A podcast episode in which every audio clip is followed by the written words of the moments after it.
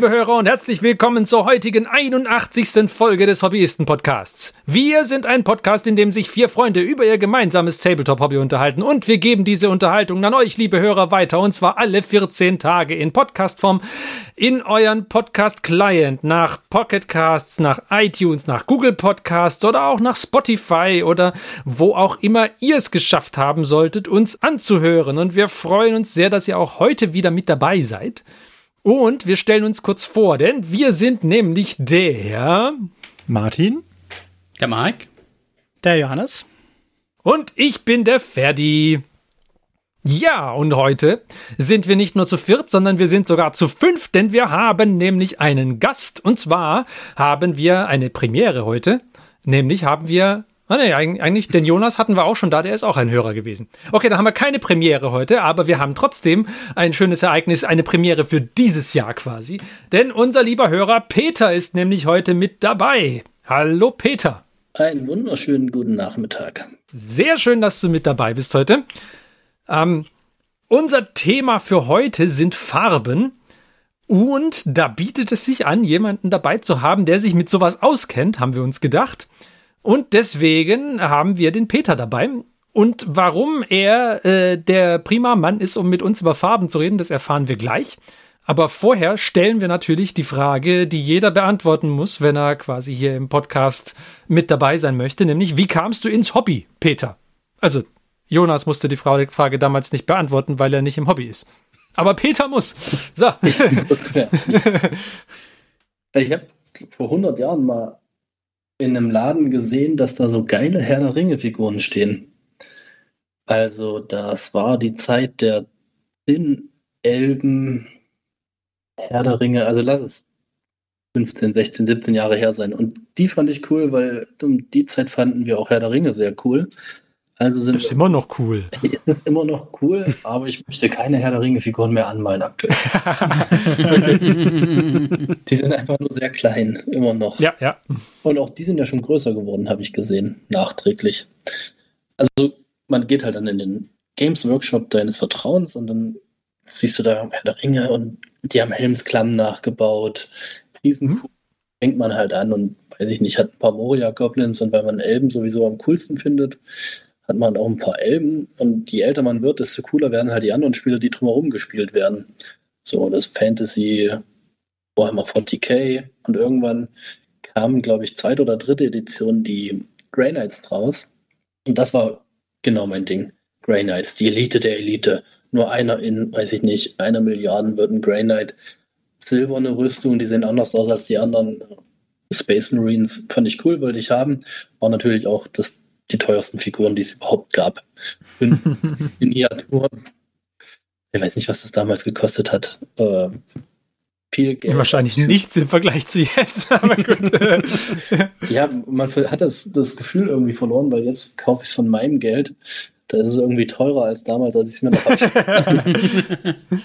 naja, genau. Und dann Grey Knights, dann haben wir auch irgendwann noch ein bisschen Fantasy Battles gespielt, dann Dunkelelfen und den ganzen, aber das war so mein Einstieg ins Hobby. Ich fand das halt cool, ich konnte mich hinsetzen. Ich hatte auch in Erinnerung, dass meine Figuren total cool aussahen und vor kurzem habe ich so einen Koffer wieder gefunden. Ähm, Spoiler, äh, ich habe mich gehört. Aber Dunkelelfen waren eine sehr gute Wahl. Äh, richtig cool. Ich kann mich noch. Moriarty hieß die so? Nee, das war. Morafi. Morafi. Ja, die, äh, die Mama. Genau. Mega coole Modelle in meinen Augen und Dunkelelfen, so ein bisschen. Wir sind ein bisschen unsterblich, aber wir sind auch böse. irgendwie ja. vampirisch, aber nicht, nicht so auf Blut angewiesen. Das Beste aus allen Welten quasi. Ja. Ja, habe ich mir quasi überall ja ausgesucht. Erst die Elben bei dann die Grey Knights. Damals hießen sie noch Dämonenjäger. Und jetzt dann noch die, die Dunkelelfen. Na, dann geriet es in Vergessenheit. Andere Sachen sind dann spannender geworden. Ich habe mich natürlich total auf die Schule konzentriert. Ja, ja, ja, ja, wie jeder. Ja, waren nicht die Mädchen. Und ähm, vor ungefähr drei Jahren habe ich mit irgendeinem Kumpel mal gesehen, der hat eine, eine Warhammer-Figur auf seinem Instagram gepostet. Und da fiel es mir wie Schuppen von den Augen. Warhammer. das war doch cool. Wo warst du all die Jahre? Ja, wirklich. Und dann habe ich halt angefangen und da haben wir ein bisschen gegoogelt und gesehen, was es alles Neues gibt und es war total verwirrend, weil irgendwie kamen ja dann die Primaris Marines dazu und ich, da hieß es Primar Primaris, keine Ahnung, fand ich komisch. Jetzt finde ich sie cool, aber dann musste ich googeln, dann war ich auf Warhammer Wiki und habe da gelesen und dann dachte ich mir irgendwann, na komm, das hat doch Spaß gemacht und deine Figuren sahen ja nicht so schlecht aus gesagt, sagen sie doch. Und dann habe ich mir halt mal irgendwo ein Set Grainer jetzt gebraucht gekauft und ein paar Farben zusammen. Und das hat alles überhaupt nicht so funktioniert, wie ich das wollte. Es sah total kacke aus. Also das Thema Grundieren war irgendwie nicht so richtig vorhanden. Das Thema Farbe verdünnen war nicht vorhanden. Mischen, Highlighten. Ich dachte, ich kann das alles besser. Konnte ich wirklich nicht. Also ich glaube, ich habe irgendwo noch ein Bild rumkullern, das war ganz, ganz übel. Ich dachte auch, Scheibe, schmeiße ich alles weg, du kannst es nicht. Da habe ich gedacht, na gut, ein, einen Versuch hast du noch. Also habe ich noch ein paar andere Pinsel besorgt, noch mal ein paar andere Farben und einfach geübt, einfach, das ist ja das beim Malen, einfach hingesetzt und gemacht. Und seitdem, jetzt seit zwei Jahren ungefähr, male ich wieder fast tagtäglich. Okay. Und kommst du denn auch noch zum Spielen? Nee, ich spiele äh, überhaupt nicht. Mhm. Für viele, viele verstehen das nicht, weil die gerne spielen wollen. Ich will halt gerne malen. Fürs Spielen fehlt mir dann die Zeit. Ich denke, da renne ich bei euch ja mehr oder weniger offene Türen ein. Ja, trifft mich sehr. Holt mich ab. ja, es ist, es ist ja auch, ich meine, es ist ja aufwendig. Es ist zwar auch richtig, richtig cool, aber es ist halt auch aufwendig. Du stehst ja dann drei Stunden an einem Spiel und dann bist du noch nicht hingekommen, noch nicht zurückgekommen, hast keine Pause gemacht, äh, noch nichts getrunken. Und aktuell diese vier Stunden mindestens, die man einplanen will, dann sitze ich lieber halt drei Stunden davon am Maltisch und male und bin aber dann in der Nähe von meiner Familie und ähm, habe die Zeit anders quasi genutzt und auch die Regeln, also zweite Edition, dritte Edition, wo dieser Dämonenjäger rauskam, das war ja noch einfach. Da sind die gelaufen, da haben die geschossen, da haben die Psi gemacht und da war fertig. ja. Und die, die, konnten irgendwie alle sechs Zoll laufen. Ein, ein, Rhino konnte irgendwie, weiß ich nicht, zwölf Zoll fahren und da war gut. Und da gab es kein Chargen und Backfire und äh, wie heißen die neuen Dinger? Com CPs, die Command Points ah, und okay. solche ganzen ja. Sachen. Es ist ja, es ist cool, dass es sich weiterentwickelt, aber ich wüsste gar nicht, wo ich anfangen soll. Ich, ich höre, ich schaue mir Battle Reports an und freue mich, dass Leute mit bemalten Figuren spielen. Und äh, Leute, für die ich Figuren bemalt habe, die schicken mir Bilder, wenn die im Kampf sind, reicht mir zu. Okay. Sehr schön. Da siehst du, dann haben wir, dann haben wir doch mit dir absolut die beste Wahl getroffen. Jetzt jemand, der sich aufs Malen konzentriert und deswegen Ahnung von Farben hat. Das ist doch was. Ich hoffe, es hilft. Ja, wir müssen uns zumindest keine komischen Fragen aus den Ärmeln saugen. Ja, ja. Von denen wir keine Ahnung haben zum Spiel.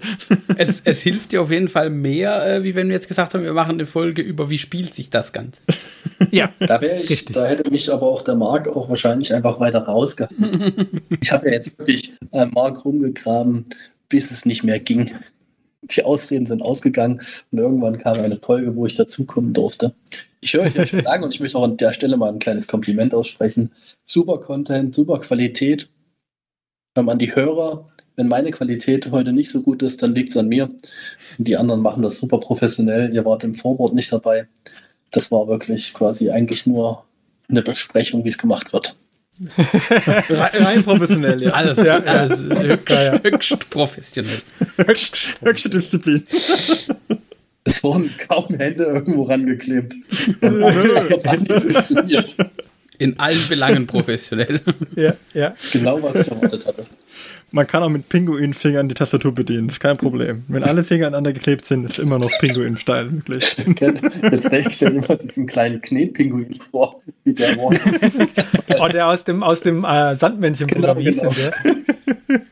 Ja, Piti, ah, ja, war das Piti Platsch? Nee, Piti Platsch war die Ente. Nee. Pingu? Deckname Pingu. okay. Ja, dann, dann äh, ähm, pass mal auf, dann, dann äh, segwaye ich jetzt in das, in das Farbenthema einfach mal so direkt rein. Es ist ja so, es gibt ja echt viele Farbenhersteller. Ich, ich, äh, ich erzähle einen Schwank aus meinem Leben wieder.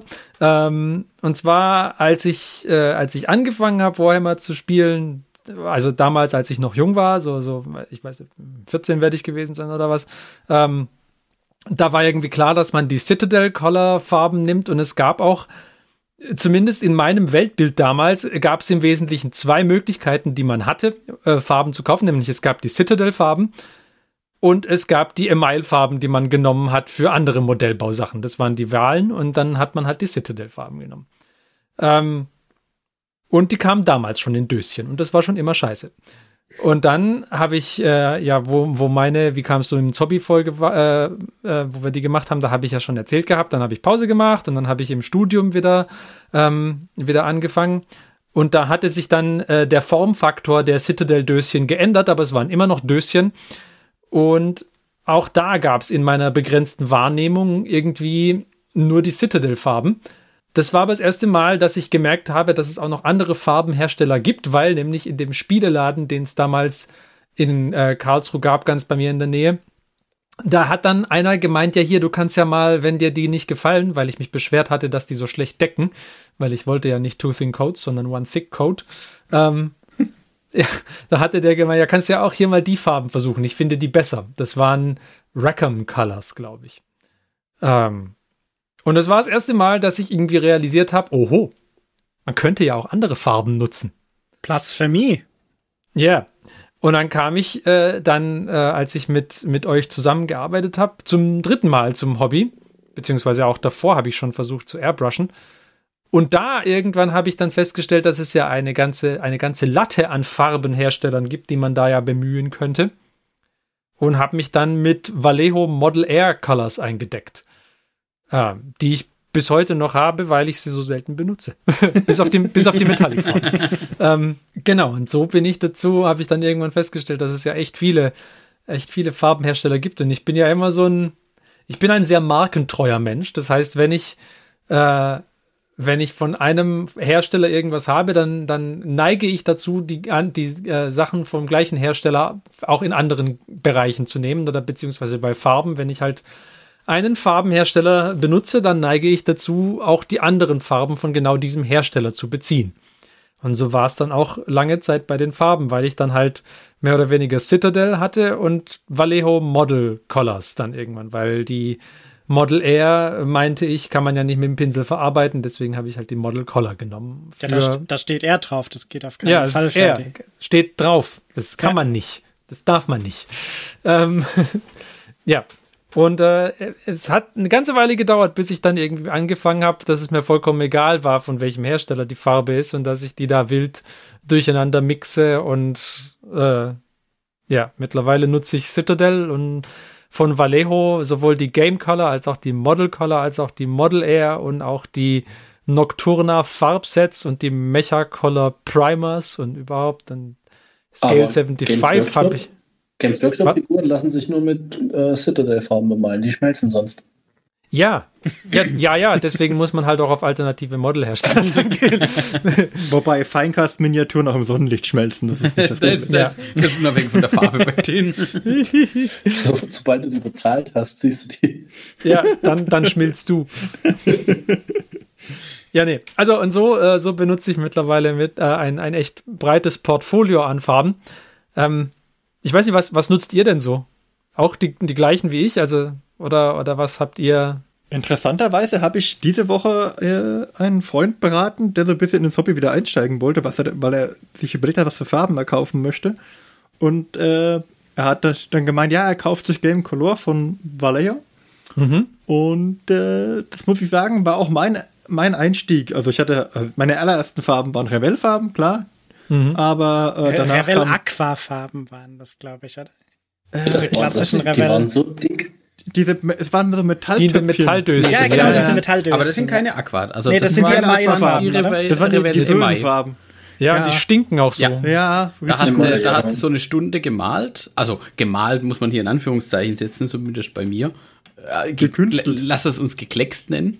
Ähm, du hast da also eine Stunde lang auf diese Plastikmodelle Farbe drauf geschmiert, in der einen oder anderen Form. Die Modelle eingearbeitet. Einge oh, eingearbeitet ist gut. Einwirken, Details entdeckt. einmassieren, einmassieren.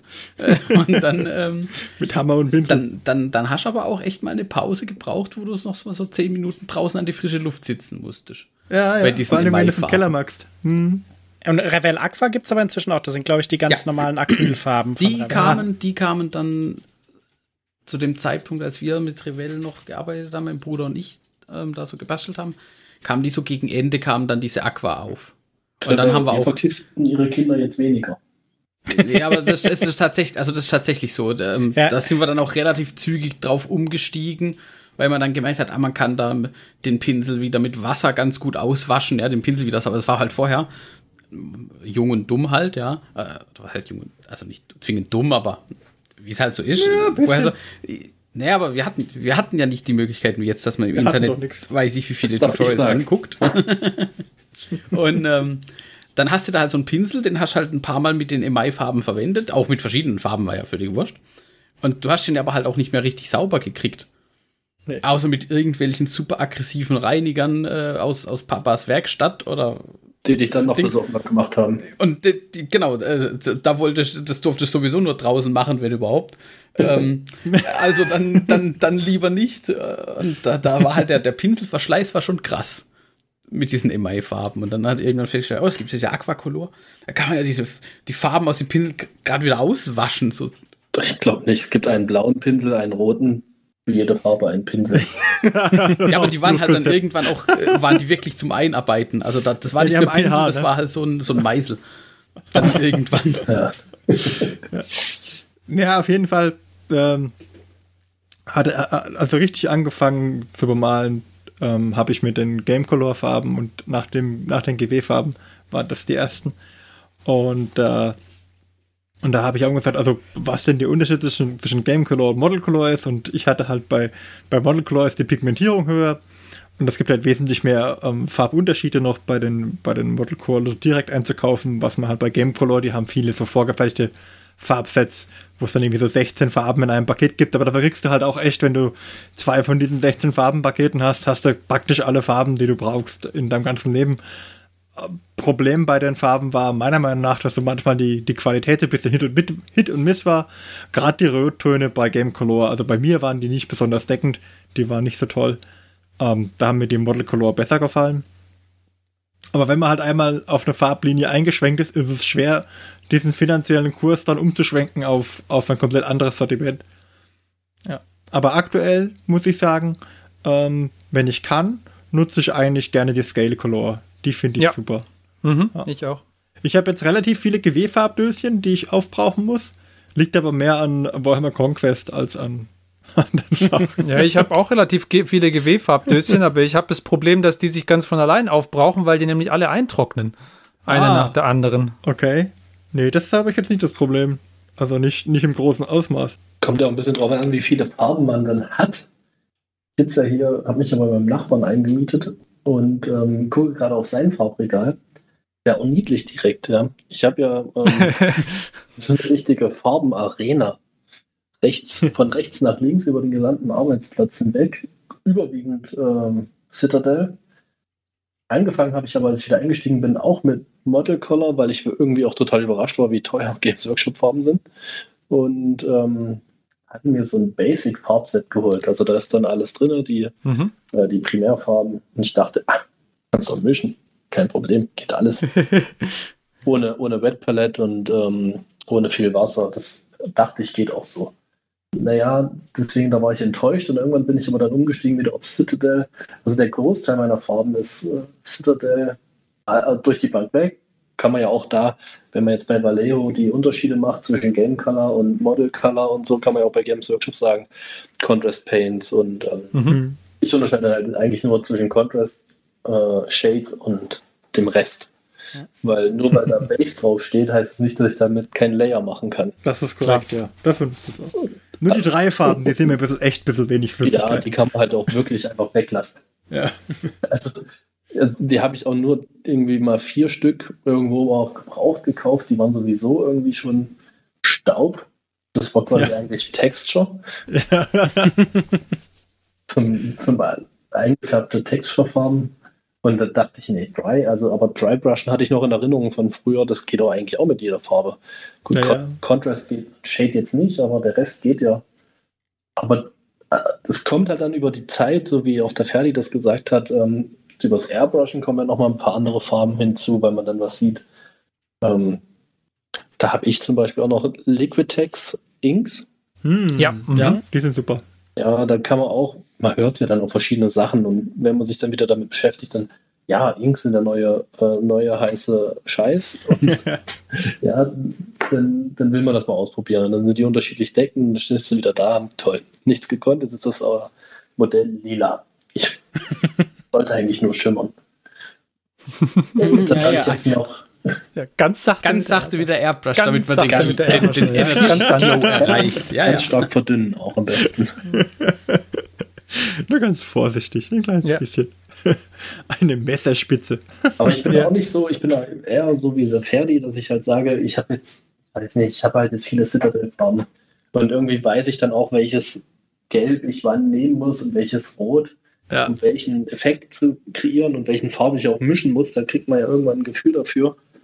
Ähm, es reizt mich natürlich immer. Jetzt hat Duncan Rhodes ein Farbset rausgebracht, beziehungsweise Oh ja. eine Farbrange. Äh, der Farbgott der äh, Warhammer Miniaturen überhaupt bringt Farben raus, die will man natürlich haben. Ich habe sie nicht, weil ich habe das Regal voll. Ich weiß gar nicht, wo ich die noch hinstellen soll. Ich habe mittlerweile vor der Arena noch eine Reihe Farben stehen, wo ich sage, ja, ja, das sind die, die ich oft nutze. Das sind dann, die stehen nur nicht so lange dort. Und dann irgendwann, je mehr man arbeitet, steht halt dann alles auf dem Arbeitsplatz. Ja, ein, ein Klassiker. Man hat die schön im Regal und dann arbeitet man irgendwie und dann, jetzt brauche ich noch die Farbe, um das reinzumischen, um es ein bisschen aufzuhellen. Und dann noch die Farbe, weil ich noch einen Shade machen will. Und dann die noch. Und am Schluss hat man irgendwie dann doch wieder so diese 20 Farben alle am Arbeitsplatz nebendran stehen, wo man äh, sich extra das Regal dafür gekauft hat, dass die nicht beim Arbeitsplatz rumstehen. Kenne ich gar nicht das Problem. Kann, ich- Und, kann und, ich und nicht fünfmal, fünfmal Akrax Earthshade, um die großen Akrak, äh, Akraxokalypsen zu überleben, wenn man die wieder umkippt. Ich habe es heute übertrieben. Ich habe heute äh, White Spirit äh, umgekippt. Uh, Ah. Ja, da wäre ich aber auch umgezogen zum Nachbarn. Ich, hab- ich merke doch da unten gar nichts mehr. ja, aber ich habe jetzt gemerkt, dass ich vielleicht beim Airbrushen doch nicht nur eine äh, normale Maske aufsetzen sollte, sondern vielleicht auch eine, die auch was filtert. Seitdem habe ich auch keine Kopfschmerzen mehr. Das ist Ja. schon hilfreich. Hilft also, wenn man auf das Farbenthema zurück will, wenn man Airbrush-Farben kaufen möchte. Die sind ja etwas dünner, die werden dann noch mit Flow Improver verdünnt und egal wie doll die Absauglage, äh, Absauganlage läuft, da ist was in der Luft. Schützt euch Ja, das ist richtig. eine Maske auf. Ich meine, das mit Absauganlage ist ja schon mal eine Stufe besser, ja. Also ich, ich habe die am Anfang, äh, am Anfang komplett ohne, ich habe halt die Tür aufgemacht irgendwie und habe dann halt hier hinten einfach gesprüht.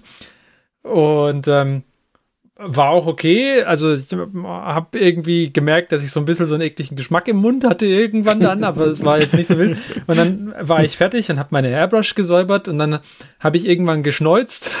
Ah, ja, ja. Und dann war das Taschentuch sehr bunt und dann dachte ich, oh, okay, deswegen muss man die Maske nehmen, alles klar. Nehmen wir in Zukunft eine Maske. Das, das mit dem Schneuzen, wenn du das durch Popeln ersetzt, hast du länger Spaß. Ja.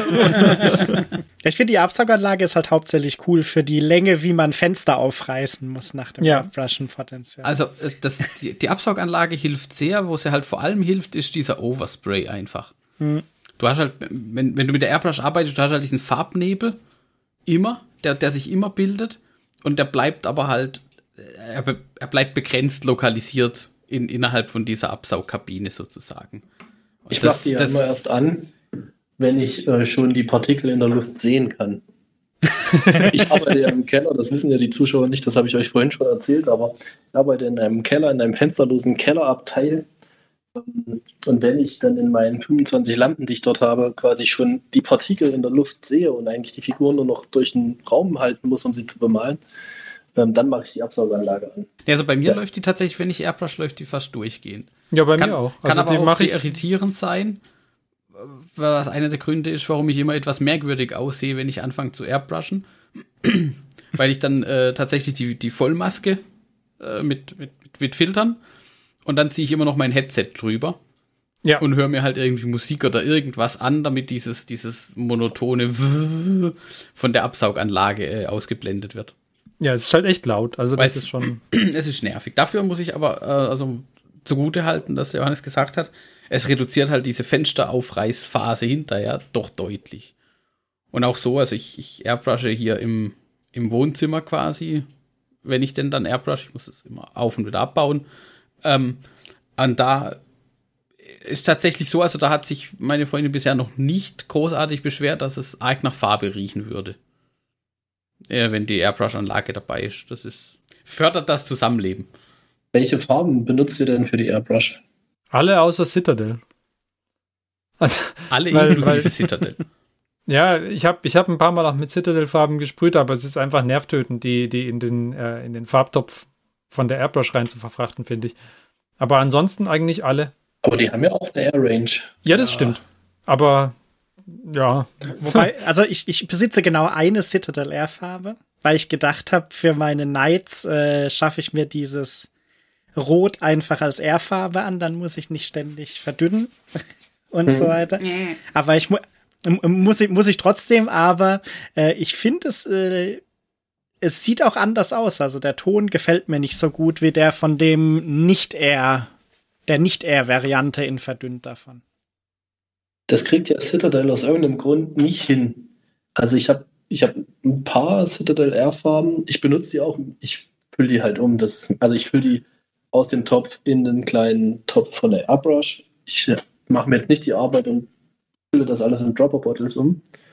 Weil in der Zeit könnte ich halt malen. ja, Und Klar. zwar richtig lange wahrscheinlich. Richtig lange malen. Das wird ein bisschen verdünnt, aber ich habe das jetzt mal als, als Beispiel Cornred. Cornred Air. Cornred Air hat nicht den gleichen, exakt den gleichen Ton wie Cornred äh, Space, glaube ich. Ja. mhm. Ja. Conrad Ja. Space, ja. Genau. Hat nicht den gleichen Ton, kannst du vergessen. Zum Ausbessern bei Fehlern geht das. Aber warum kriegen die das nicht hin? Die Farbe heißt gleich.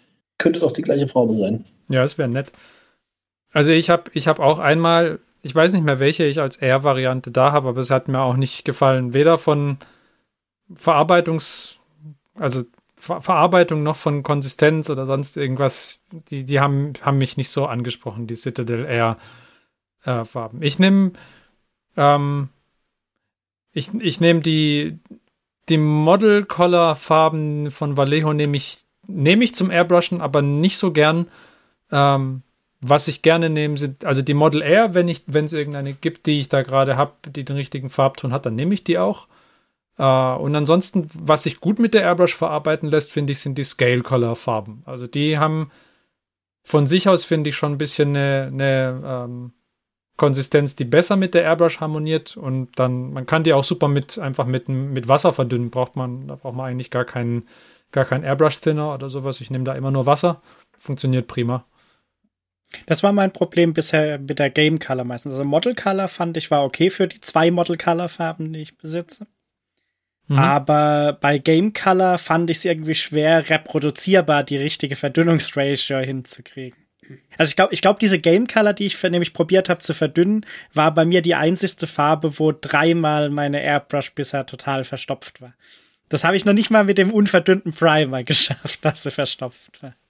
Kriegst du eher mit den Model Collars zum Verstopfen. Das ist ab- aber, ja. Ich weiß nicht, ich, ich finde auch die Model Collar Farben haben zum Teil so einen sehr krisseligen, kreidigen Finish, wenn man die durch die Airbrush sprüht. Nicht alle, aber, aber einige davon. Vielleicht ist es, je nachdem, was für einen Weißanteil die drin haben oder so. Ich weiß nicht. Keine Ahnung. Ähm, ja, aber Hat die mag ich. So ausgefallene Farben, sowas Ja, ja, ich, Chimera oder Chimera. Ja. Sind die Moment. cool? Also die, die Chimera Colors sind interessant. Ich weiß noch nicht, ob sie meine Farbe der Wahl werden. Also von der Farbreproduktion und wie weit du sie verdünnen kannst und so, finde ich, sind sie genial. Ähm, aber ich weiß nicht, ob ich Bock habe, mir alle Farbtöne immer frisch anzumischen quasi, weil du kriegst ja diese, ich glaube, es sind acht, acht Grundfarben oder so im Endeffekt. Also du kriegst halt irgendwie ein ein rötliches und ein grünliches Blau ist, glaube ich, zum Beispiel dabei in dieser Box. Und die hatte ich mir mal bestellt, als sie nicht lieferbar waren. Und ich glaube, irgendwann letztes Jahr kamen sie an. Deswegen habe ich jetzt ne, nicht so viel damit gemacht. Aber was, äh, was mir halt nicht so, äh, nicht so liegt, ist, glaube ich, immer wieder die Farben neu anzumischen, die ich halt haben will. Das ist halt bei den anderen Farbranges schon einfacher, wo du halt einfach dann die fünf gängigen Rottönen, Rotschattierungen, die du hast, halt einfach als fertige Farbe in Anführungszeichen. Also vor allem bei deinen, bei deinen Grundfarben kannst. ist es halt cool. Also ja. wenn du, ich meine, gut, Rot kriegst du halt irgendwie bei den, bei den meisten kriegst du ein Rot, was du nehmen kannst, aber wenn dir das halt irgendwie nicht gefällt und du so ein Rot haben willst, was leicht dunkler oder leicht heller ist, dann kannst du das selbstverständlich mischen, aber wenn du es für eine ganze Armee reproduzierbar haben willst und vielleicht, ich meine, das ist ja nicht zwingend so, dass du eine Armee malst und dann bist du fertig, mhm. sondern vor allem bei uns ist es ja so, dass wir eigentlich an den gleichen Armeen immer weiter malen. Ja, und dann, wenn du halt nach einem halben Jahr dann wieder überlegen musst, ja, wie habe ich die damals angemischt? dann ja. ja. Also, was mir als Basiston super gefallen hat, waren die zwei Blautöne, die bei Chimera dabei sind, weil die, finde ich, sind out of the box halt coole Blautöne. Und die, die Deckkraft ist halt brutal. Also, ich habe die so weit verdünnt in der, in der Airbrush, weil ich Angst hatte, dass die, äh, die Airbrush sofort verstopfen, weil sie halt schon so relativ schwer aus der Flasche rauskommen, fand ich. Mhm. Ähm, und sie haben halt immer noch quasi beim ersten Dings über der weißen Grundierung komplett gedeckt, die ich da gemacht habe. Also die sind schon, sind da schon echt gut. Ich äh, habe jetzt aber auch keinen, keinen so Vergleich für, ob, für die anderen Farben, weil sonst habe ich bisher nur mit der, mit ein paar ähm, Vallejo und ein bisschen Citadel geairbrushed. Also. Mhm. Ja, was, was würdest du denn noch unter exotisch einstufen, Peter? Na, alles, was jetzt nicht sofort quasi auf der Startliste von deinem, okay. deinem äh, lokalen freundlichen Hobby-Store ist. Also ich sag mal, bekannt ist ja klar Citadel, Vallejo, Scale 75 äh, habe ich auch noch nicht probiert, soll aber auch cool sein. Hat da jemand? Super. Ist ja? wirklich gut. Ja. Wir haben auch eigentlich alles. Wo, wovon ich weg bin, ist irgendwie Army Painter. Aber Army Painter eigentlich, weil ich deren Pinsel auch nicht mag. Ja, habe ich auch noch nicht probiert. Vollkommen Quatsch, aber die Pinsel gefallen mir nicht, also können die Farben nicht gut sein. Ja, klar. ja, aber das ist ja so dieses, dieses, das, was wir vorhin auch mal angesprochen haben, dieses Hersteller, du bist in diesem Hersteller-Kosmos so ein bisschen drin. Ja, da bin ja. ich aber bei Pinseln weil, ganz anders eigentlich. Weil das, ja, also gut, Pinsel bilden da auch so ein bisschen die Ausnahme, aber man probiert es schon auch mal aus. Also das war bei mir zumindest am Anfang war das schon so dass ich gesagt habe, okay, ich habe viel Citadel-Farben, ich probiere halt auch mal die Citadel-Pinsel aus. Ich, ich bin dann auch recht schnell wieder davon weg. ja. ähm, und, und habe dann lieber äh, die, die, die, die Da Vinci und wie sie nicht alle heißen, mal eher davon was. Aber das ist, glaube ich, für so ein, wenn man es wenn aus der Einsteigerwarte betrachtet, ist es ja schon so, boah, ich habe jetzt hier einen Army, von welchem Hersteller auch immer man kauft. Ja, man steht in dem Laden und sieht da ja hier Army Painter, da gibt es so ein Farbset. Nehme ich mit nimmt man mit und dann sieht man, ach, von Army da gibt es ja auch Pinsel, weil ich brauche ja offensichtlich auch Pinsel, ne? Und, ja, genau. Die, werden, und, die machen Farben, die können bestimmt auch Pinsel. Und dann denkt man sich, ja gut, gleicher Hersteller, das wird schon irgendwie passen. Ja, aber also, da sind wir zum Glück jetzt schon ein bisschen weiter davon weg, weil wir, oder da hat auch ich den Vorteil beim Einstieg dann, dass ich ja euch quasi hatte, um zu fragen, naja, was für, was für Pinsel könnt ihr denn empfehlen?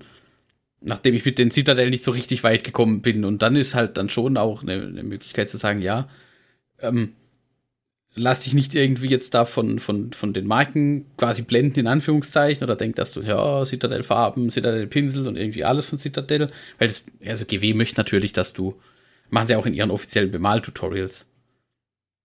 Das sind ja alle Citadel-Pinsel und, und, Das, was man sieht, ja. Äh, eben. Und dann, dann war aber auch so, ja, na, probier mal lieber diese Da Vinci oder, doch, ich glaube, Da Vinci war das, oder? Ferdi am Anfang, was? Das war Da Vinci, ja. ja Da Vinci oder Vincent Newton. Ja, das sind halt auch dann die, die auch noch High-End. Wo man dann auch, ähm, ja. und tatsächlich, da haben sich aber, glaube ich, auch fast dreimal so viel gekostet wie so ein, so ein Dings. So ein Citadel-Pinsel fast. Aber die haben halt auch mindestens dreimal so lange gehalten. Ja, aber ganz ehrlich, die Citadel-Pinsel sind halt manchmal echt. Da musst du schon gucken, was du kriegst. Also wenn du da. Ja, musst du vorher den, schon gucken. Ja, also wenn du da irgendwie nur sagst hier, äh, ich bestelle mir da einen im Internet, das ist schwer. Hat der Kost, bestellt 10 oder ist einer gut oder so. ich glaube, der, ein, der einzige Citadel-Pinsel, der bei mir überlebt hat, ist der eine Dry-Brush-Pinsel von Citadel. Aber die Ja, mag ich zum Beispiel. Drybrush ist gut. Die, Yes. find- den finde ich tatsächlich auch ganz gut. wenn man jetzt keine Make-up-Pinsel zur Verfügung hat. Aber wie ist denn das mit so äh, Effektfarben? Ich meine, Green Stuff World ist ja auch ganz groß. Also das siehst du ja überall. Dann hast du äh, mit solchen ähm, Color Shift Farben. Habt ihr die schon mal probiert? Also ich noch nicht. Ich weiß, hat der Christian nicht mal? Kann ich gar nicht Weiß sagen. es nicht. Ich Also wüsste ich- noch also nicht, dass ich was gesehen hatte. Ich glaube, wir hatten irgendwann mal drüber geredet, dass jemand Ich- sie probieren wollte, aber ich, ich hatte, glaub, ich hatte mal, ich hatte mal geschrieben im, ähm, weil ich für meine ähm, Ah, Starplot du wolltest für die Stealth-Suits oder so? Nee, für die Ah, Starplot okay. Stalkers wollte ich haben, für diese Skink ähm, Warhammer ähm, Underworld Band. Mhm. Hatte ich überlegt, eine Color Shift zu nehmen.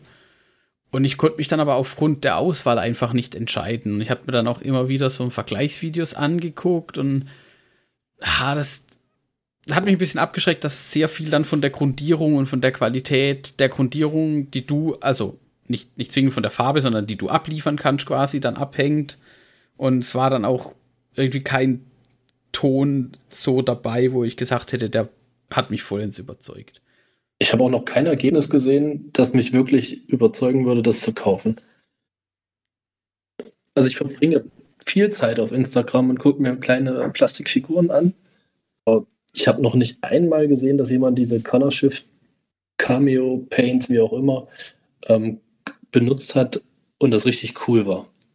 Ja, ich, ich glaube, es hat ein bisschen, also das ist jetzt natürlich Spekulation, weil wir sie nicht benutzt haben bisher, Ja. aber ich, ich hätte Bedenken, dass das Highlighting irgendwie halt echt schwer ist, weil du ja, Ich glaube, meine, wenn du du- kannst die wenn du nicht die- highlighten. Ich glaube, du musst, Ja, das glaube ich auch. du musst Pre-Shaden und Pre-Highlighting machen.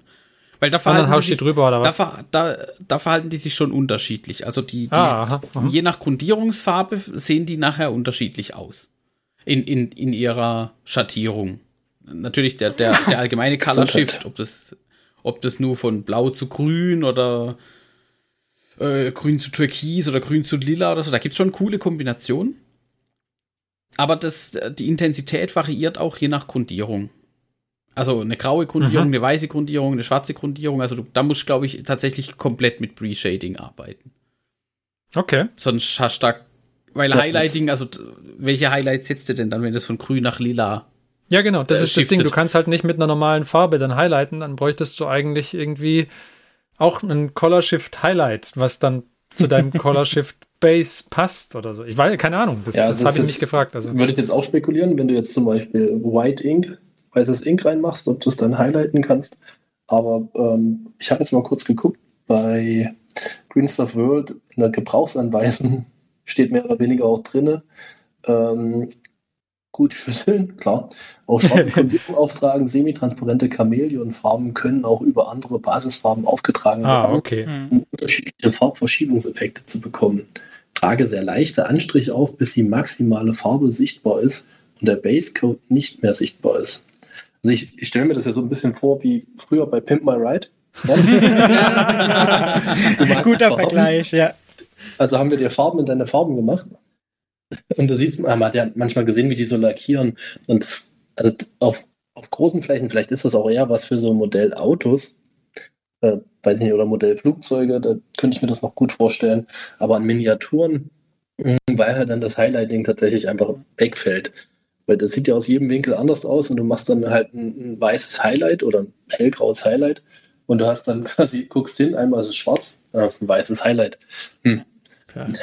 Ja, was, ich, was ich mir da immer denke, ist, ich stelle mir das halt tatsächlich auch vielleicht eher so auf Modellautos oder so, wo du halt eher eine größere glatte Fläche hast.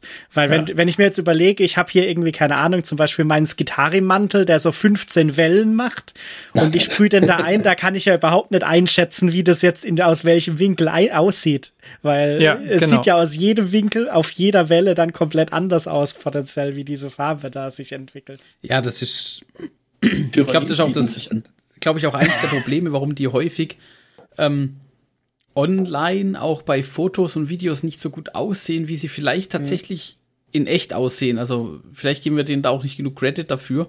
Ähm, weil ich mir das auch schon überlegt habe, wie, wie fotografierst du denn so, einen- so einen Color Shift am besten? Ja. Also ich, ich glaube nicht, dass du den beim Fotografieren richtig rauskriegst und danach fängst, musst du halt dann nachbearbeiten ohne Ende. Und sobald du anfängst nachzubearbeiten, hast du ja immer diesen Effekt in Anführungszeichen drin, dass halt viel von der Nachbearbeitung kommt und eben nicht von Ja, der klar. echten Farbe. Ja, und die Frage Das- ist, wie gut kommt der, der Farbton überhaupt halt raus, zum Beispiel auf dem Foto. Also, also wie gut kriegst du, kriegst du diesen Shift quasi mit überhaupt an der Stelle. Ähm, also würde mich schon mal reizen, die auszuprobieren. Ähm, aber ich glaube, da braucht man wirklich tatsächlich eher eine große Fläche, weiß nicht, von so einem Imperial Knight, vielleicht die Armor, ähm, die, die Das hätte ich wirklich Die Angst um meinen Imperial Knight. Ja, man sollte vielleicht einen nehmen, der schon ein bisschen vermurkst ist, damit man nicht den neuen dafür nehmen muss. Den, den Vielleicht, vielleicht so ein Throwaway Imperial Knight Ja, 3D ich- ich drucken und dann mal drauf sprühen. Auf irgendeinem Bit mal probieren. Man kann doch diese großen Schulterpanzer kann man tatsächlich relativ einfach, gibt so viele, wo man 3D drucken kann. Oder halt vielleicht irgendwie so ein Ersatzbit, der mal irgendwo übrig geblieben ist, so ein Turret oder so, der man mal, dass man den einmal damit anmalt, glaube ich. Also Das das, wäre zumindest was, was ich nicht am lebenden Modell testen würde, glaube ich. Das, das, ich meine, du brauchst halt, ich glaube, du brauchst halt eine große Fläche, damit es wirkt. Das heißt, irgendeine so eine Waffe oder sowas kannst du halt nicht nehmen, Mhm. weil ich glaube, dass da- dam- damit es sich anständig entfaltet, sollte es halt eine größere, nicht eckige Fläche sein. Ich habe jetzt zwei Baneblades gekauft, gebraucht. Ah, da siehst du. Na dann. Machen wir mal Knight Rider Baneblade oder so. Ah, sehr schön.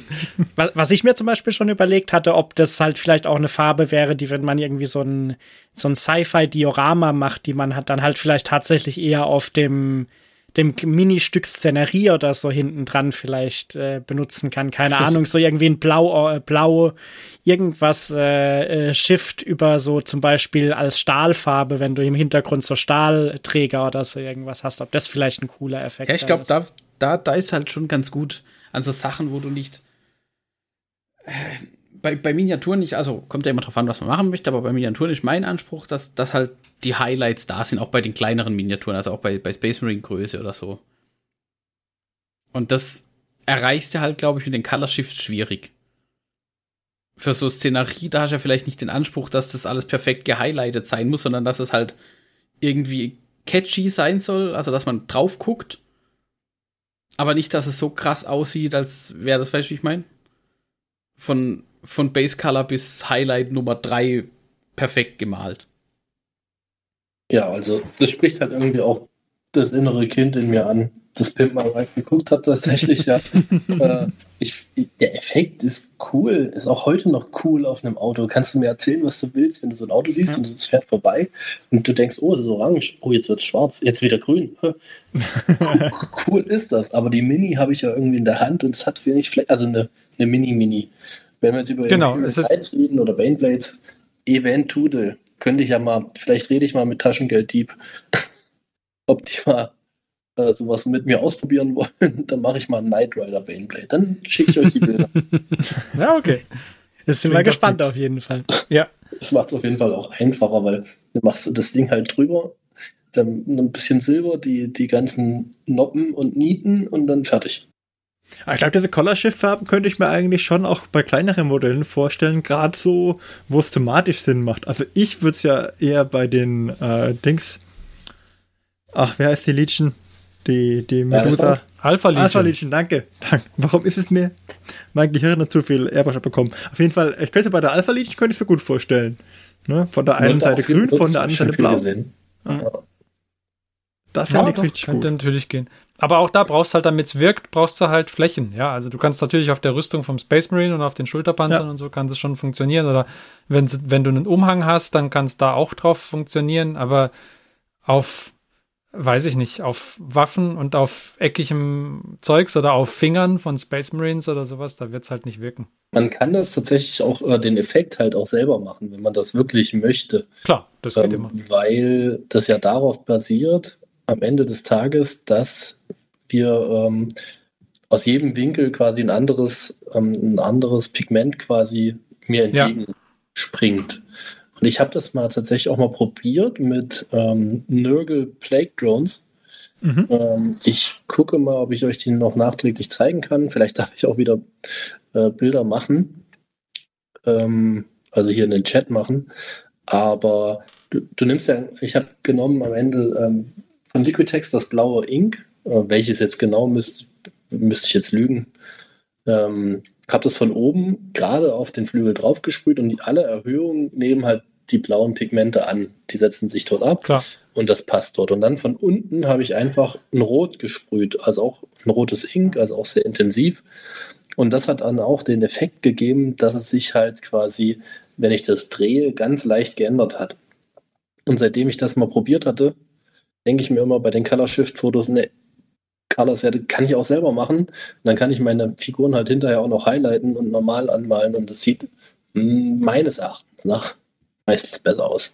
Da war auf der Warhammer Community Seite ähm, äh, für die neue Elder Range was Cooles drauf. Da hat, ähm, hat einer so einen Dark Reaper auch äh, angemalt und zwar von der einen Seite orange, von der anderen türkis.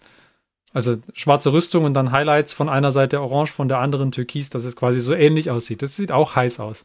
Das haben Ist die der- gepostet, wo die verschiedene Künstler vorgestellt haben. Die Genau, die ja, ja. Und das war Hendarion oder Hendarion oder wie auch immer er heißt. Der hat, der malt immer sehr, sehr coole Elder-Sachen. haben. Der ist ja, das ist Ähm, ja ein Deutscher, also ähm, Hendarion, würde ich jetzt Ja. mal sagen.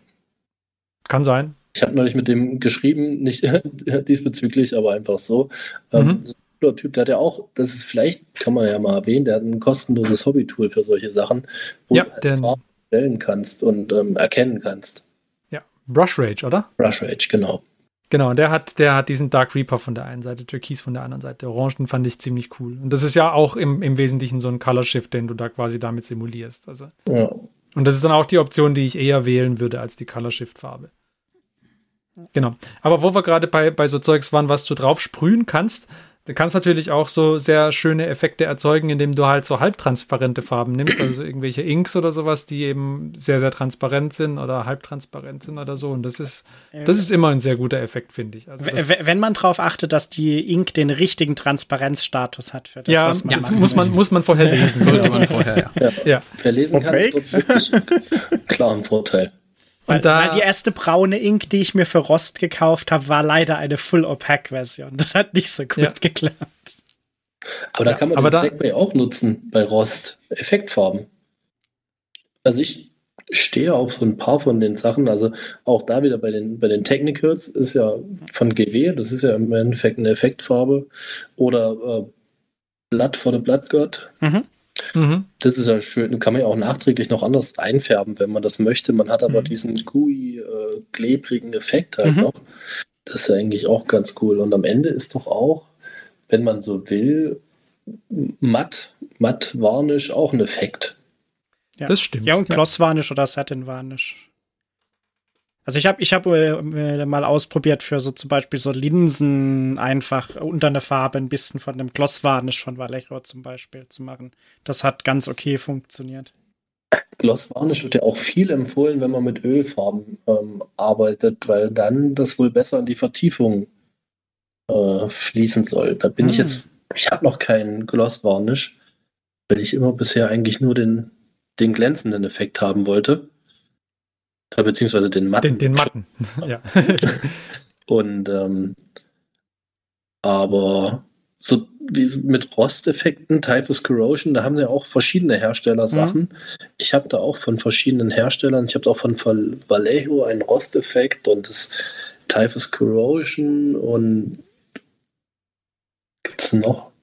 Taugt das das Typhus? Ich habe das auch, aber ich habe es noch nie probiert. ähm, das, das taugt insofern was, wenn man das als Grundlage nimmt, weil Okay. Das, am Ende ist das nimmst du wegen der Struktur eigentlich. Genau. Du hast halt Sand Okay. in der Farbe drin. Ja. Wenn du so willst, einfach erklärt, ist da Sand drin. Und ähm, das trägst du auf. Und danach kannst du das halt noch, ähm, wenn du willst, zum Beispiel dry brushen. Oder was ich jetzt gemacht habe in meinem aktuellen Projekt, ist, ich habe dann das Dirty Down Rust darüber gemacht, über Typhus Corrosion. Mhm. Und das Dirty Down Rust ist ja quasi der heiße äh, Scheiß aktuell, äh, wenn es um Rostfarben geht. Okay. Ja, das wurde vom Grim Dark Compendium quasi mal ähm, empfohlen, unentgeltlich. Und seitdem ist es in Deutschland ausverkauft. Ich habe das, ich hab das in Spanien äh, bestellt. Ich habe auch überlegt, ähm, ich habe halt gleich ein paar mehr Flaschen bestellt und ich hatte als, als quasi Geschenk für euch mir überlegt, dass ich euch jedem noch so eine Flasche zukommen lasse. Uh. Ähm, dann könnt ihr das mal ausprobieren. Das ist mit, mit verschiedenen Sachen, kann man da halt sehr coole Effekte erzielen. Das wird am Ende braun, wenn es trocknet. Ja, das sieht, das ist dunkelbraun und das wird hellbraun, wenn es trocknet. Man kann das aber dann mit Wasser manipulieren und dann kriegt man halt unterschiedlichste Rosteffekte hin, die halt ultra realistisch aussehen. Okay, cool. Ich habe hab das gerade mal gegoogelt, das sieht schon Ja. krass aus. ich hab's auch geguckt. Ich, ich, ich dachte jetzt, Dirty Down Rust, das klingt irgendwie schon Das ein klingt bisschen, falsch, gell? klingt irgendwie merkwürdig. Dann habe ich mal gegoogelt, aber das die die Uh, das sieht. die Chat. Es, es sieht halt schon realistisch aus, muss man sagen. Ja, Ja. also das das ist schon Ja. krass. Nicht schlecht. Also ich habe das bisher immer nur mit ähm, Nice. mit, mit Pinsel und Dings hinge äh, gemacht für Rost. Ja. Dann so ein Und bisschen halt- getupft mit Braun und dann mit Orange Dry Brush und noch ein bisschen anderes Braun getupft. Da gibt Aber es ja auch so, so bei, bei, bei Rost gibt es ja 100 verschiedene Herangehensweisen, die du, die du machen kannst. Aber hier habe ich es jetzt so gemacht, dass ich quasi Typhus Corrosion an Stellen getupft habe, wo ich sage, da könnte es. Ja. passen. ja, dass du eine Textur drunter hast quasi. Genau. Und dann das Dirty Down Rust oben drüber und dann ein bisschen mit Wasser an verschiedenen Stellen. Bevor es getrocknet ist, verdünnen. Dann kriegst du Ah. teilweise diese Gelbtöne, die man da so sieht am Rande. Ah, und so dann bisschen- durch, durch, die, durch die verschiedene Menge an Wasser an verschiedenen Genau, Stellen hast du dann genau. verschiedene braun, orange, Mhm. rottöne. Richtig, richtig, richtig cool. Und das Projekt, was ich hier mache, das ist ja so gedacht, dass das so eine alte Neidlanze ist. Die halt halt, die haben halt, die reisen halt rum, die haben aber kaum Rohstoffe, um ihre Rüstung sauber zu halten. Die Waffen sind einigermaßen instand gehalten. Aber ähm, auch die Rüstung ist ja so ein, so ein Vertikrie-Effekt, also so ein Grünspan-Effekt. Mhm. Ähm, wenn man sich halt dann damit auseinandersetzt, mit Grünspan. Also Grünspan, denkst du, Grünspan, ja, hast du gesehen, das ist hier bei den ganzen Death Guards, kriegt da jeder um jede Niete irgendwie einen so einen Punkt Vertikrie-Effektfarbe von Citadel. Nee, nee, das ist, zumindest ist der, der einfachste, der, der, der typische einfachste Ansatz, dass man sagt, okay, wo kann es überall Grundstein auftreten, ja. Ja. Grünspan kennen, also ich wusste das gar nicht, bevor ich mich damit beschäftigt habe, aber alle, viele, viele Kirchendächer sind ja Kupfer. Die sehen aber Mhm. jetzt für uns, wenn du die, sehen die ja so, so dieses grün-gelblich, grün-gelb-bläulich aus. Das Mhm. ist ja dieser schützende Grünspan, der da entsteht, die sind eigentlich Kupfer. Das ist ja bei der Freiheitsstatue auch so. Genau, genau. Die ist ja auch genau, nicht grün. Genau der gleiche Effekt. Die ist eigentlich auch mal schön gewesen. eigentlich total verwittert. Die Statue Nörgel halt. Genau. Und Big Lady Nörgel. Hier sollten quasi mal Kupfer Knights aus irgendeiner Schmiede rausgelaufen sein, aber das Kupfer ist halt irgendwann angelaufen und dann entsteht so ein Vertikrie-Effekt. Und da kannst du ja dann auch überlegen. Ich habe von Citadel, von Vallejo, von Green Stuff World, jeder Hersteller hat einen, einen, einen Grünspan-Effekt, den ich so einmal drüber klatsche und dann wird es so ein bisschen dünn an manchen Stellen, an anderen sammelt sich's. Aber dann ist halt die Frage, will ich den Effekt jetzt oder will ich eine Farbe, Farbe? Ja. Mhm. Also will- willst du das quasi drauf machen und dann lässt du die Farbe ein bisschen laufen und guckst mal, wo sie hinläuft oder willst du es ganz genau kontrollieren? Weil wenn du es sehr genau kontrollieren willst, dann willst du eigentlich eher eine Farbe, Farbe. Genau. Und dann stand ich halt in Ja. dem Fall da und dachte, ja gut, jetzt musst du halt mischen. Ja. Und da habe ich zum ersten Mal einen Liquid, ähm, äh, wie heißt es? Einen von Green Stuff World Liquid Pigment gekauft. Gibt es ein Verdigris. Das habe ich jetzt damit reingemischt. Und das ist auch mal was Cooles, weil diese Liquid Pigments sind ja dann quasi reine Pigmente von der Farbe quasi einfach nur ein bisschen mit diesem, mit verschiedenen Sachen halt verdünnt. Mhm. Und das Mhm. ist auch cool, damit zu arbeiten, weil das eine ganz andere Anfangskonsistenz hat als unsere typischen ähm, Acrylformen, die ja quasi Wasserbasis haben. Okay. Und jetzt mal in Interesse halber, wir arbeiten mit denen, also werden die mit einer Farbe gemischt, um dieser ist Farbe so einen gibt's Ton zu unterschiedliche? geben? Oder? Da gibt es jetzt unterschiedliche. Normalerweise hast du quasi eine Dropper-Bottle, ganz normal, wie bei Green Stuff World. Und da ist eine Farbe drin, die du einfach rausdrückst. Verdünnt die halt dann ein bisschen anders. Aber auch da kommt es auf die Farbe an, die du halt haben willst. Gibt da ja auch alles: ähm, Türkis, orangener Rost, leichter Rost.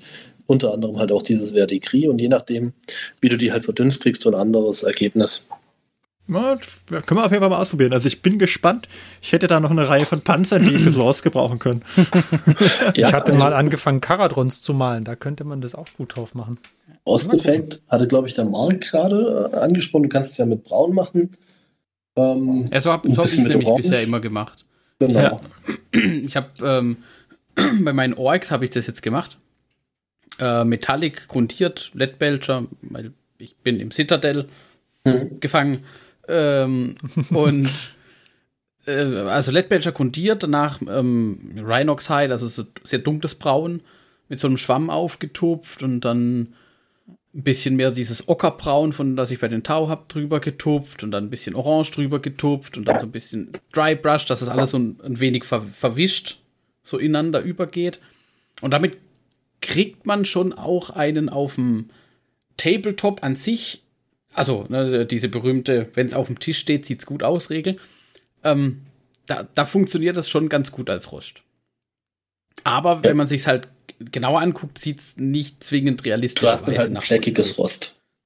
Du hast dann halt so dieses, man sieht immer noch, dass es halt fleckig und Farbe Farbe ist und nicht, dass es, Was wie wenn jetzt die, die unterliegende habe, Farbe gerostet hätte.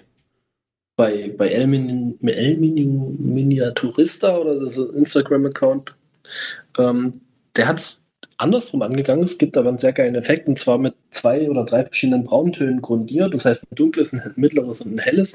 Und danach mit, mit Silber oder Leadbelcher. Ich bin da auch. Leadbelcher ist meine Lieblings-Metallic-Farbe. Ähm, ist, ist einfach äh, so.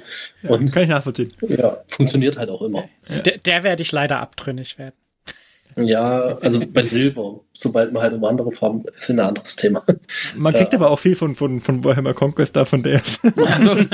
Also, ich nehme immer ähm, äh, Gunmetal von Vallejo Model Air.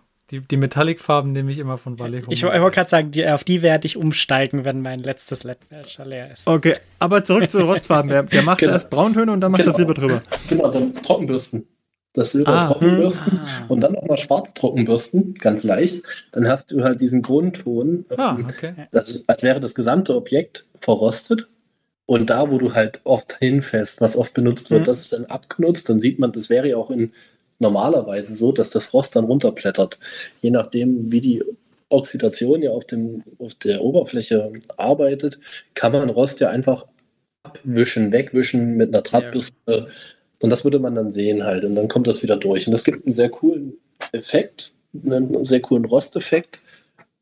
Den kann man halt gerne auch mal kombinieren mit dem getupften, weil es ja dann auch mal Stellen gibt, wo du halt dann auch mal ein Orange reinbringen kannst oder ein Gelb. Ich glaub, das, das ja, und vor allem wir bemalen ja meistens halt Modelle, die sich bewegen und da ist es halt tatsächlich so, dass die nicht immer komplett gerostet sind, weil sobald ja. sich das bewegt, wird halt was abgehen. Vielleicht was ich bei Rost noch interessant finde immer, äh, so ein bisschen, wenn du dir manchmal anguckst, wie Leute, die halt so aus der Miniaturecke Rost und solche Sachen machen und wenn du dann irgendwie so bei Leuten guckst, die eher aus der Diorama so, ja, sag ich ja. jetzt mal Revell-Modellecke oder so ja. gucken, weil ich followe auf YouTube, ist einer meiner Lieblingschannels, der von Plasmo, falls ihr den kennt. Yep. Und das ist ein Tscheche, glaube ich. Und der macht halt eher so Einzelmodelle oder Dioramas. Erstens, er benutzt äh, für viele Sachen einfach komplett andere Paint Ranges, nämlich so Tamiya oder solche mhm. Sachen. Und ähm, bei ihm gibt's in jedem Video den Satz, and then I added some more details. Und äh, dann, äh, da, dann steigt da immer so ein Rabbit Hole ab, wo du dann denkst, so, okay, jetzt hat er das irgendwie acht Wochen lang daran gearbeitet. Aber der, der geht halt teilweise an diese Rostsachen auch so ganz anders ran. Zum Beispiel auch mit diesem, das dann halt, äh, but it's not always fully orange. You have to do also a little bit of silver there oder so. Also der hat da auch einen ganz coolen Approach. Ja, ich, ich dachte, ich probiere es mal mit diesem Salzeffekt, dass man ähm, erst ähm, so praktisch so, so, so einen Kupferton grundiert dann ähm, das versiegelt, dann äh, mit Haarspray so große Salzbröckel äh, äh, an den Stellen, die man rostig haben möchte, sozusagen fixiert und dann normal bemalt sozusagen auf die, auf die Silberkodierung. Und wenn du dann praktisch diese Salzbröckelchen wieder abrubbelst, dann hast du praktisch abgeplatzte Stücke und du meinst so ein Chipping-Medium-mäßig. So ein Chipping in, hm. in der Richtung kommt da. Es gibt so dieses so Salztechnik. Aber äh, bin gespannt. Vielleicht mag ich das ja mit dieser Rostfarbe dann. Es ist wirklich, es ist ein bisschen, bisschen wie, als, also das ist wirklich, jetzt haben wir mal ehrlich, das ist Verarsche. So einfach ist das. Ja. Okay, oh, cool. Ja, dann vielen Dank. Immer, immer gut, wenn es einfach wird. Ja, aber ich meine, bevor ich mir jetzt irgendwie mit Braun und Orange was selber anmische und da schon was fertig ist, ist why not? Ich, Also ich bin Kann- auch man gespannt, viele das auf, auf den Orks mal, auf den, auf, bei den Ork-Vehikeln einfach mal drauf zu klatschen und zu gucken, wie es damit wirkt. Aber ich glaube, den, den, den Tipp mit dem äh, nochmal Silber ein bisschen drüber dry brushen, den werde ich mir merken. Weil Ja. es dann bei mir, äh, habe ich dann auch schon festgestellt, wenn ich, es ist leicht, es dann zu übertreiben und ein bisschen zu viel zu machen. Und dann wirkt es plötzlich nur halt wie so ein braun-orangener Klumpen, was nicht mehr zwingend nach Rost aussieht, weil halt irgendwo dieser Metallic-Anteil komplett verloren gegangen ist.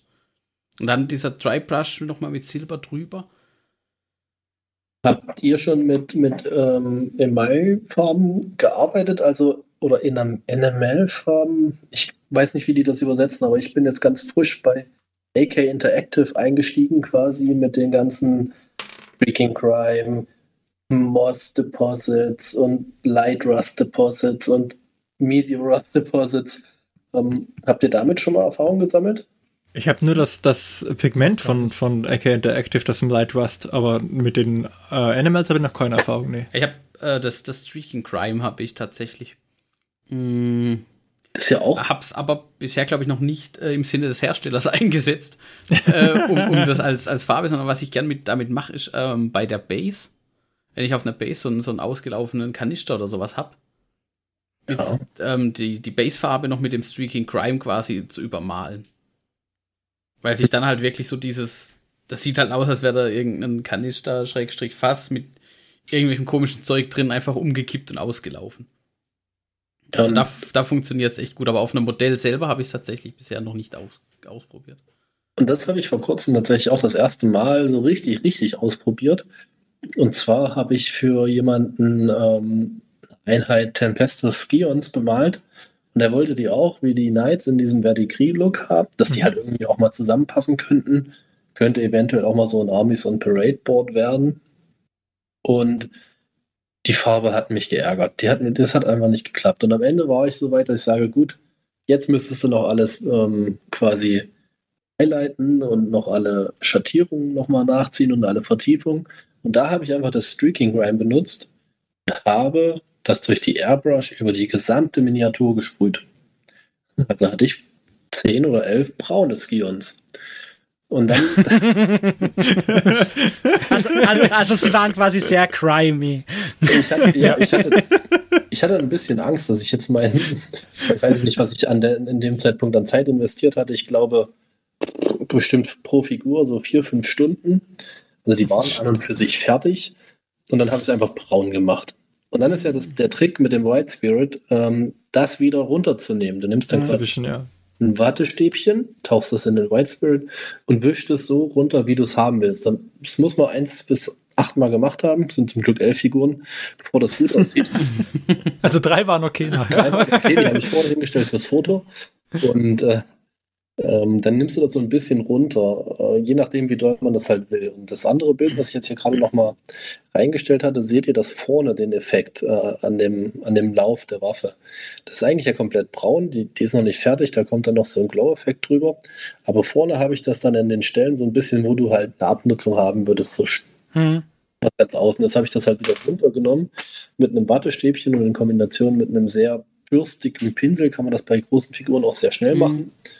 Und dann reibt sich das so schön runter und dann wird es am Ende wieder fixiert mit einem, mit einem Varnish und dann hast du halt auch so einen Rost angelaufenen Effekt, aber mit einer schönen Abnutzung. Aber bei, bei wenn, wenn du da White Spirit drüber, dann löst du eigentlich auch die Farben drunter an, oder? Ja, ich, Ja, ich wollte gerade fragen, ob du vorher schon gewarnischt hast, dann bevor du die das erste Mal aufgetragen Wenn ich, hast. wenn ich ziemlich clever wäre, hätte ich das natürlich gemacht.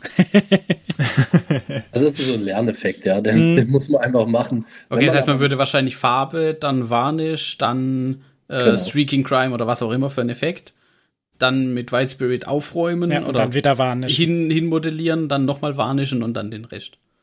Genau.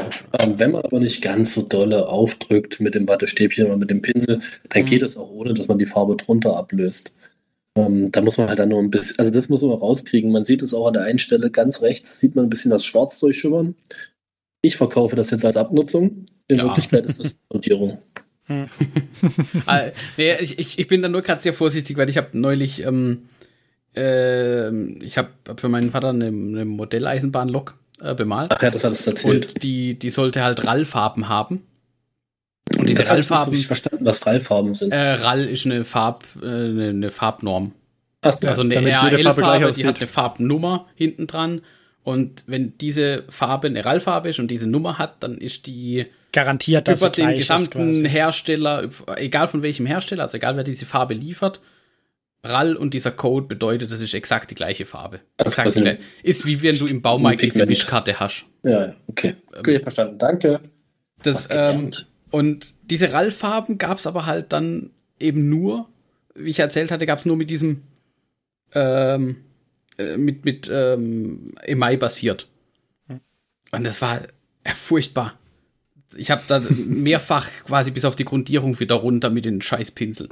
Äh, deswegen Ja, habe ich jetzt auch sehr lange, um halt, eigentlich braucht er sehr lange, um zu trocknen. Das, ja, Geduld ist immer so eine Sache. D- Das ist das, was mich bisher abgeschreckt hat, weil das ist eigentlich der Grund, wieso ich mir mal diese Glossvarnish-Fläschchen gekauft hatte. Weil ich habe hier immer noch eine Dings rumliegen, äh, so eine Tube. Also das ist, glaube ich, nicht die, äh, ist so die Ölfarbe von Abteilung 502. Das ist, glaube ich, auch AK Interactive. Ich glaube, das ist eine eigene Firma. Okay, oder eine eigene Firma, weil von denen habe ich mir mal Starship Filth und Engine Crease als so Tube-Dings. Starship Filth, Ja, ja. das klingt ja heiß. Das kann nur gut sein.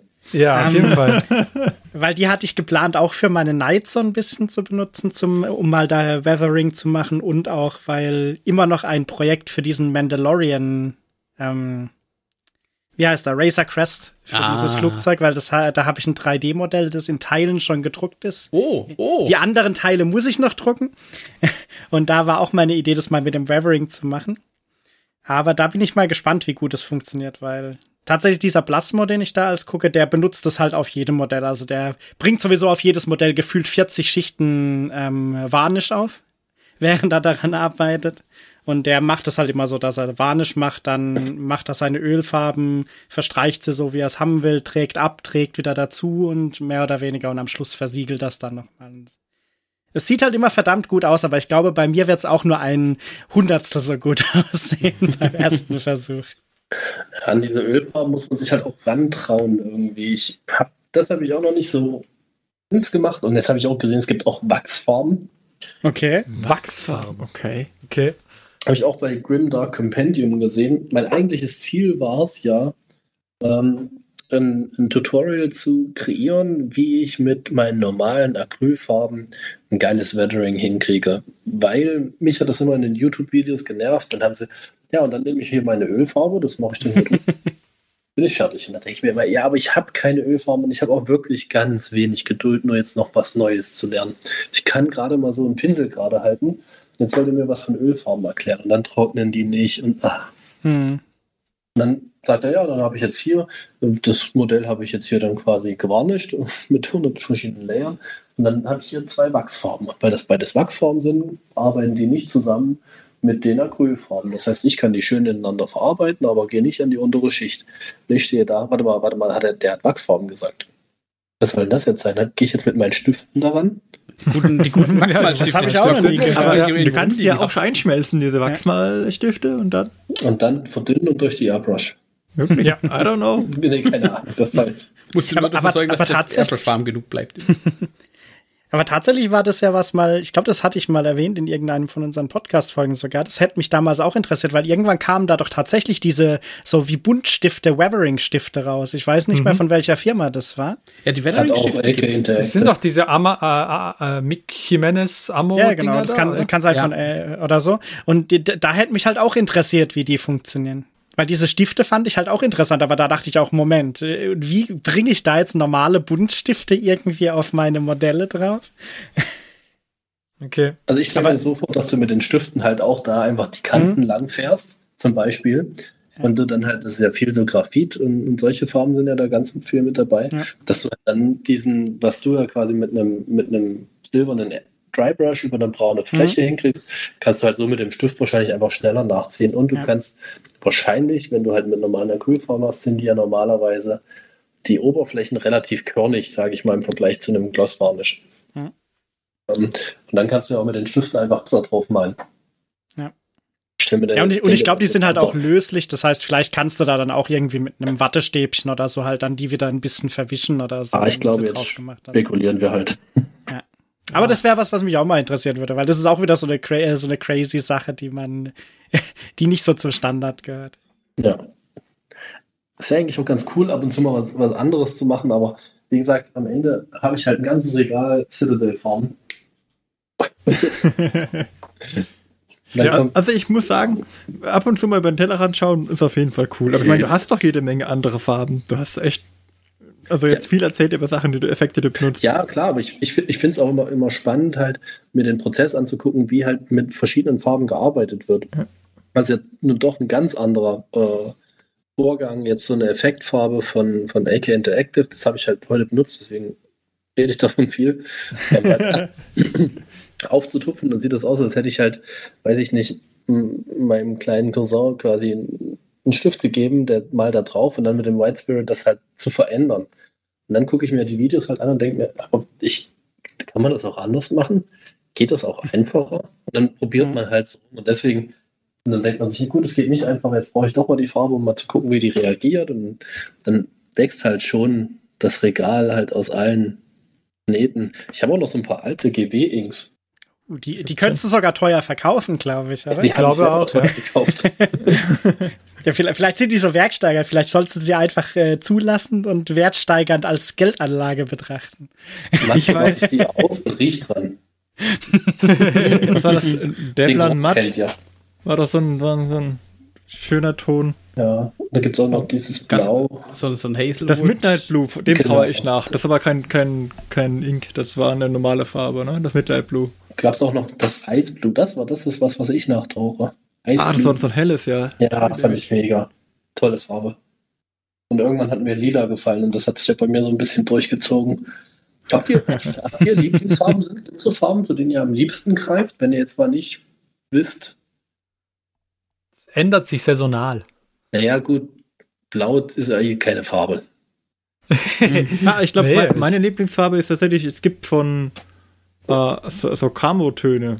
So Katachan Green und äh, Mhm. der andere, der- wie heißt der hellere Camo Green, glaube ich, die zwei, die wir zusammen im Verbund spielen. Die finde ich ziemlich, ziemlich cool. Die passen, die, die lassen sich gut nutzen. Finde ich im Verbund immer super. Ich mag leuchtend oder, oder nicht leuchtende, aber sehr kräftige Farben gerne. Also entweder so starke Weinrots oder natürlich die, das Blau von meinen Ultramarines oder, oder Grüntöne, aber ich mag halt nicht die, die Camo-Töne, sondern ich mag eher die schreienden. Sagt das Gegenteil. ja. Mood Green ist da toll, oder? Also, Ja, das gibt's, glaube ich, noch. Das Aber nicht ähm, früher gab's das mal, ja. Mood Green gab's, das Nee, habe ich. Mood Green gibt's noch, glaube ich. Gibt's noch? Ja, das ist bei mir als im Einsatz. Mood Green ist doch so ein typisches 80er Jahre Base-Randfarbe, oder? Nee, das war Goblin Green. Ja, ich weiß, aber, Ja, aber das Mood Green ist, glaube ich, so, nah dran, kommt, ne? kommt nah ran. ja, ja. Das, es hat einen, hat einen höheren Gelbanteil, glaube ich. Du musst, also ich, ich glaube, wenn du Mood Green mit ähm, Warp Green oder wie das heißt, Ah, das kann sein. Warpstone Glow. oder Warpstone Glow, ja, äh, mischt, dann kommst du da schon sehr ran, weil das ist nämlich das für meine Necrons, äh, das Grün-Rezept. Äh, Base Ah, Color okay. ist War Flash für, für so ein ganz dunkles Grün und danach Warpstone Glow und Mood Green drüber. Ja, genau, aber das, das Grün von deinen, von deinen Necrons, das kommt schon Und dann an noch mit ran, Gelb, also dann auch- kommt noch ein bisschen mehr Gelb, also immer noch ein bisschen mehr Gelb rein und dann wird es schon sehr. Ja. Es fällt ins Auge. Also ich, ich habe keine Lieblingsfarbe, aber ich mag kräftige, kräftige Töne. Also ich greife unglaublich gerne ähm, zu, zu diesen zu diesem Mephiston Red. Ah, ein Ja. tolles Rot, Ja. ja. Ein gutes Rot. Das ist, das ist super für Kabel. Das ist super für Helmlinsen. Das ist ähm, richtig gut als, als äh, Highlight für, für dunklere Rottöne. Hm. Also das ist, also, und ich weiß nicht, vielleicht habe ich echt Glück gehabt bei dem Pot, aber das kommt einfach echt gut da raus. Ja, ja, ja. Also ich, ich bin, glaube ich, bei Mephiston Red schon beim dritten Pot, da meine ganzen Mechanikum-Maßeinheiten das Oh sehr, das äh, sehr ich. viel als Basisfarbe verwenden. Und ich, ich muss sagen, ich mag die auch sehr. Also es ist, ich habe es jetzt auch schon ein paar anderen Dings benutzt und ich finde, du kannst sie auch noch relativ gut mit den, mit fast allen anderen Rottönen nämlich kombinieren, die es auch von Citadel gibt. Also ich, ähm, bei mir ist wie die anderen Rots auch Mephiston Red leider eingetrocknet in dem Döschen. All, äh, ich nehme jetzt aber sehr gerne als Rot äh, von, von Scale Fantasy und Games das Hastur Purple und das Baal Crimson. Hastur Purple für die dunklen Sachen, das ist so ein dunkles Weinrot, so ein bisschen wie Conrad. Und das Baal Crimson ist mehr so wie das äh, Evil Sun Scarlet. Die Namen sind halt auch immer einfach geil. Ja. Namen, Namen, Namen sind super. Es ist auch ganz toll, wenn man dann im, im Baumarkt steht und auf der Suche ist nach Farben für die Wände in der neuen Wohnung. Und die haben dann ganz komische Namen, aber man selber dann schon anfängt, Ja. äh, in, in Ja. den Citadel-Farbnamen zu denken und zu überlegen. Ja. Wobei ich letztens mal im Baumarkt war, also manche von diesen Farben, die sie da in bunt verkaufen, sind vom Namen nicht mehr so weit entfernt von Warhammer. Nee, Ja, die haben halt auch gemerkt, dass das cool ist. Das, das sind schon auch irgendwie Dings. Ja, vor allem kannst du dir, diese Namen kannst du dir halt patentieren lassen, vermutlich. Wahrscheinlich. Guckt ihr euch Sachen an und denkt, äh, wie würde ich denn das malen? Welche Farbe würde ich denn jetzt nehmen? Jetzt Miniaturen oder andere Sachen? In der, in der echten Welt, in der sogenannten. Ich Ja, also tatsächlich, tatsächlich, als wir, als wir eine Farbe gesucht haben für unser, ähm, für die neue Wohnung, ich habe mich zuerst mal an meinen Farbtöpfchen orientiert. Weil wir so überlegt haben, wir hatten, wir, hatten, ne, wir hatten aber so grobe Richtungen, in die wir gehen wollten. Und da war das dann halt schon ganz geschickt, dass die Paint Range, die ich dann da habe, äh, an verschiedenen Farben relativ groß ist, wo man dann halt auch mal sagen kann, ja, soll das jetzt eher in diese Richtung, weil es dann eher ein, ein, Türkis mehr in die grüne Richtung oder mehr in die blaue Richtung. Es Man redet über Farben auch ganz anders plötzlich. Die gucken einen manchmal Leute komisch an. Nee, Das- das also wär da übrigens- ist ein bisschen mehr Geld drin in dem, in dem Grün hier, oder? Mhm, genau. Was? Das wäre übrigens Aber- der Vorteil von Vallejo-Farben. Da sind die RAL-Farbcodes drauf, wie wir in der letzten oder stimmt, vorletzten ja. Folge Ja, festgestellt haben. Da kannst du also theoretisch auch mit deinem Vallejo-Fläschchen in den Baumarkt gehen, im Zweifelsfall. Ja, die Frage ist, wie original, wie RAL-getreu die Farben, die man so im Baumarkt kriegt, sind. Ja, und viral getreu die Vallejo-Farben sind. Ich meine, das ist ja auch. Ich stelle mir immer noch vor, Schatz, unser Schlafzimmer, Blut für den Blutgott. Das ist gleich viel romantischer. Auf jeden Ja. Fall. Ja. Das ist nicht Eierschale, das ist Knochenfarben. Genau. Ah. Was ist denn das für eine Farbe? Schatz? Das ist Eier, Eierschale. Hä? Aber Eierschalen sind doch gelb. Nein. Nein, nein. So, aber ähm, ich glaube, ich muss uns langsam zum Ende der Folge navigieren, weil wir sind nämlich schon recht lang unterwegs. Uh, Ferdi, buh. Aber- Äh, aber bevor ich das natürlich tue, würde ich dann doch äh, gerne äh, zwei Dinge wissen. Nämlich zum einen, Wie jetzt? Ähm, du darfst doch. ähm, was? Ich darf was? Alles gut. Mach weiter. Zum einen würde ich dann doch noch gerne wissen, Peter, woran arbeitest du denn eigentlich so zurzeit? Also, wir haben eben schon äh, die Knights angesprochen. Ich habe gerade ähm, insgesamt fünf Imperial Knights äh, auf dem Tisch. Das sind ein Valiant, ein Das ist ein echt großer Tisch auch dann. Castellan. Ja, ich habe ich hab zwei. Ich habe meinen Arbeitstisch mit den normalen Formen zum Pinseln und direkt daneben noch eine Airbrush-Station. Okay. Genau, also die fünf Knights, Valiant Castellan, zweimal den normalen quasi Canis Rex, einen Forge World, aber das ist nur so ein Bausatz und vier Armiger auf dem Tisch. Seit denen, äh, an denen arbeite ich seit Mitte, Mitte Januar. Und da bin Mhm. ich jetzt bald fertig.